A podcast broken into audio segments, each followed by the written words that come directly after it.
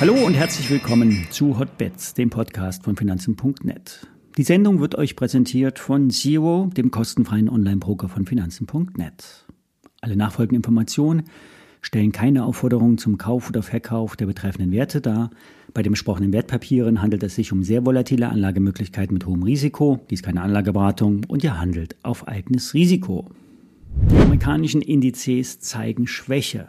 Der S&P 500 notiert unter 5000 Punkten. Und diesmal sind es die Big- und die Medium-Tech-Werte, die abgeben. Palo Alto, ein Cybersicherheitsunternehmen aus den USA, hat gestern nachbörslich Zahlen vermeldet. Die Firma übertraf die Umsatz- und Gewinnerwartung, senkte doch die Prognose für das Gesamtjahr. Und beim Ausblick gab es eben das nicht, was der Markt hören wollte. Die Aktie fiel um 20 Prozent.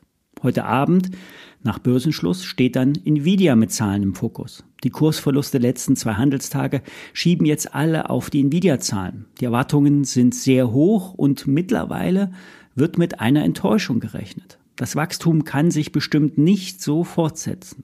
Bewertungstechnisch wäre Nvidia noch gar nicht mal so teuer. KGV unter 30 auf Schätzungen der Ergebnisse 2025.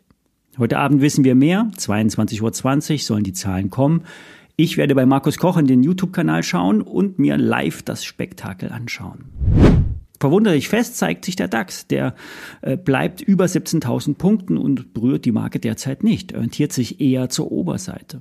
Warum sich der DAX so stark verhält, ist unklar. Ganz ohne den Rückenwind aus den USA wird es schwieriger. Trader erwarten eher fallende Notierungen. Eingetreten ist das bisher nicht. Kommen wir zu den Einzelaktien. Nach dem erfolgreichen Listing der Renk-Aktie scheint nun der zweite Börsengang anzustehen, die Douglas. Die bekannte Parfümeriekette könnte im März ein IPO ansetzen. Der 18.3. steht jetzt im Raum, wenn die Börsen bis dahin stabil bleiben. Douglas soll zwischen 5 und 7 Milliarden Euro wert sein. Die zuletzt gemeldeten Zahlen belegen 1,56 Milliarden Euro Umsatz. Operatives Ergebnis rund 350 Millionen Euro. Das sind über 10 Prozent mehr im Vergleich zum Vorjahr. Mittelfristig soll der Umsatz um 7 Prozent per anno steigen. Die Vorsteuer-Zielmarge soll bei 18,5 Prozent liegen und das wäre für den Einzelhandel schon ziemlich hoch. Würde der zweite Börsengang in diesem Jahr von Erfolg gekrönt sein, könnte dann unter anderem auch der Flixbus kommen. Übrigens, Renk, ich werde heute ein Video auf meinem Tippkanal, Tippchecker-Kanal hochladen. Ich habe mir den Cashflow eingeladen. Flo, der Florian, ist ein ausgewiesener Derivate-Experte und er sucht jetzt immer für mich mal ein paar Zertifikate raus, die attraktiv sind. In diesem Fall sind es zwei Discount-Zertifikate auf die Renk-Aktie mit jeweils 49 Prozent Renditechance. Wenn die Renk eher seitwärts läuft, dabei kann sie auch um 10% fallen. Das macht dann so einem Discounter nichts aus. Alle Details zum Tippchecker-Kanal findet ihr auf YouTube.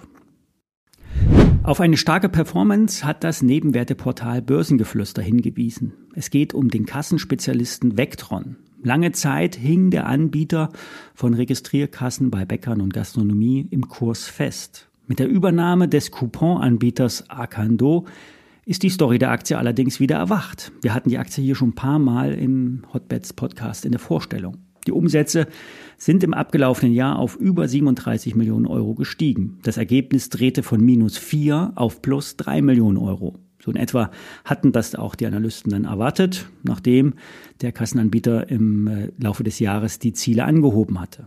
Die Zukunft, die wird nicht auf Hardware liegen, sondern auf digitale Dienste, wiederkehrende Aboerlöse statt Einmalverkäufe von Hardware. Und das schmälert die Einmalumsätze, sichert aber in der Zukunft einen stetigen Cashflow. Fast 50 Prozent der Umsätze sind heute schon wiederkehrend.